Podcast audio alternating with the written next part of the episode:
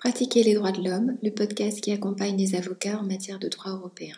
Je suis Manuela Bria, avocate au barreau de Strasbourg et je suis heureuse de vous retrouver aujourd'hui pour ce nouvel épisode intitulé Parler de liberté. Bonjour tout le monde, je suis dans mon bureau en train d'enregistrer ces épisodes. Nous sommes en confinement épisode 2 depuis vendredi en France, quelques jours donc. Nous ne savons pas bien pour combien de temps, je voulais simplement vous dire que nous pensons à vous tous, confrères, à vos cabinets, à vos projets, à vos familles aussi, pendant cette période plus que particulière. Après avoir réfléchi ce week-end, j'ai décidé de refaire l'épisode qui était prévu pour ce mardi pour l'adapter davantage aux circonstances. Nous avons échangé, mon associé et moi, à propos de, des différents épisodes à venir, et nous avons décidé de les dédier aux aspects juridiques de l'état d'urgence sanitaire à ce qu'il signifie en termes de protection des droits et à ce qu'il engage de notre démocratie. Cette décision a été réfléchie parce qu'il faut le dire, le discours sur les droits et la liberté n'a pas le vent en poupe ces temps-ci. Il serait sans doute plus facile de ne pas le tenir, de rester chez soi, de profiter des soirées confinées pour reprendre le yoga, l'aquarelle ou l'allemand, ensemble ou séparément.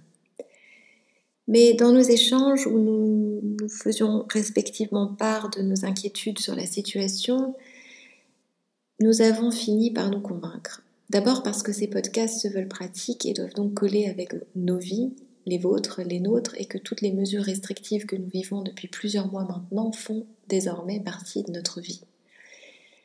Surtout aussi parce que si nous, nous ne sensibilisons pas à ce qui est en train de se passer en matière de droit et de liberté, qui va le faire?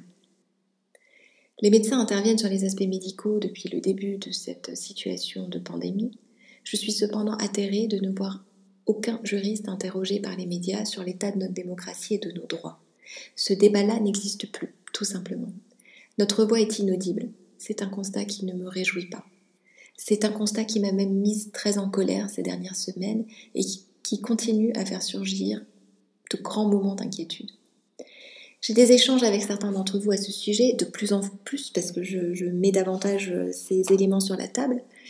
J'échange avec des amis aussi qui n'exercent pas tous notre profession, qui sont de brillants juristes, de grands engagés pour la société, des personnes très informées des soubresauts du monde, qui parlent plusieurs langues, qui connaissent d'autres pays. Quelques-uns s'interrogent comme moi, mais pas beaucoup. Beaucoup ne voient pas le problème, et je dois dire que cet aspect me perturbe énormément.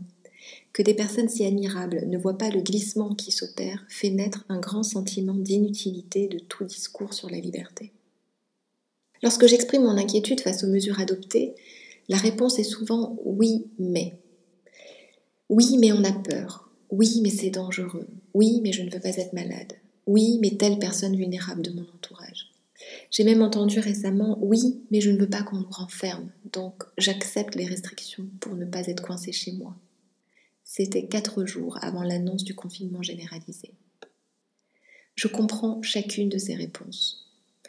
Le problème, c'est qu'on ne parle pas de la même chose. Et c'est sans doute là l'un des vices de cette crise. Elle divise, elle polarise. Et il faut une grande énergie pour maintenir le débat au niveau qui est le sien, celui de l'État. Parce que pour les juristes, c'est de cela dont il s'agit. Il ne s'agit pas de savoir si nous devons avoir peur ou pas. La peur est un sentiment personnel qui n'est pas juridique, qui est un sentiment intime et je n'ai aucune légitimité à dire à qui que ce soit s'il doit avoir peur ou pas. Je me contenterai simplement de vous avouer que pour ce qui me concerne, la peur ne vient pas seulement du risque de contamination, mais elle vient aussi et elle est même cultivée par le manque de direction donné par les États. La question centrale en matière de droit est de savoir si l'État doit décider en fonction de nos peurs ou s'il doit maintenir les principes démocratiques, y compris face à nos peurs. Les droits humains ne sont pas absolus, quoi qu'en pensent et disent les uns et les autres. Même le droit à la vie que l'on brandit comme sacré n'est pas absolu. Il suffit de lire le texte de la Convention et la jurisprudence de la Cour pour s'en convaincre. Il est donc possible de restreindre les droits face à des situations qui l'exigent. Le raisonnement en matière de restriction fait partie intégrante de la théorie des droits de l'homme.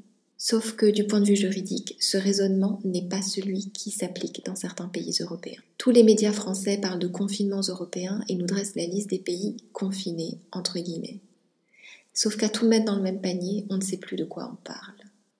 Deux pays européens ont mis en place une attestation à signer lors de ceux qui les ont appelés ou appellent confinement, l'Italie et la France. Dans les autres pays, les personnes étaient soumises à des restrictions en termes de déplacement entre régions, par exemple, ou en termes de réunions, de manifestations. Les bars et restaurants et commerces étaient fermés, les écoles et, les universités suspendues, entre autres choses. Il n'y avait pas d'attestation. Pourquoi est-ce différent? Puisqu'au final, les occasions de sortir de chez soi étaient dans tous les cas et sont dans tous les cas limitées.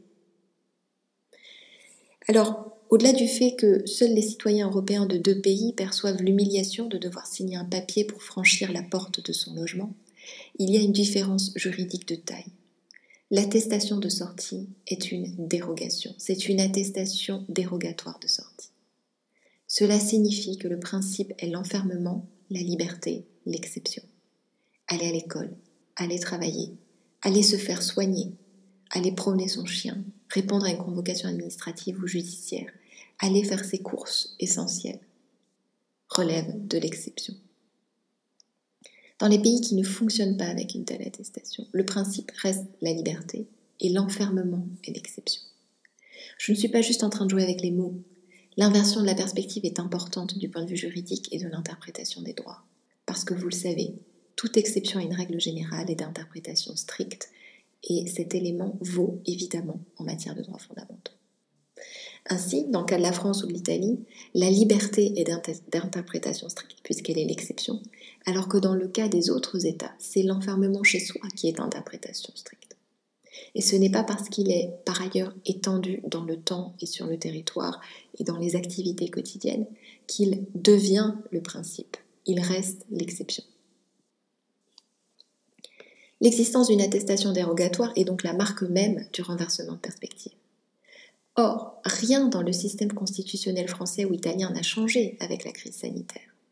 La situation d'urgence ne renverse pas l'ordre constitutionnel, puisque cette urgence est décrétée au niveau réglementaire ou elle est euh, mise en œuvre au niveau législatif. Donc la Constitution reste bien évidemment en place. Les principes constitutionnels et internationaux continuent à s'appliquer et c'est heureux.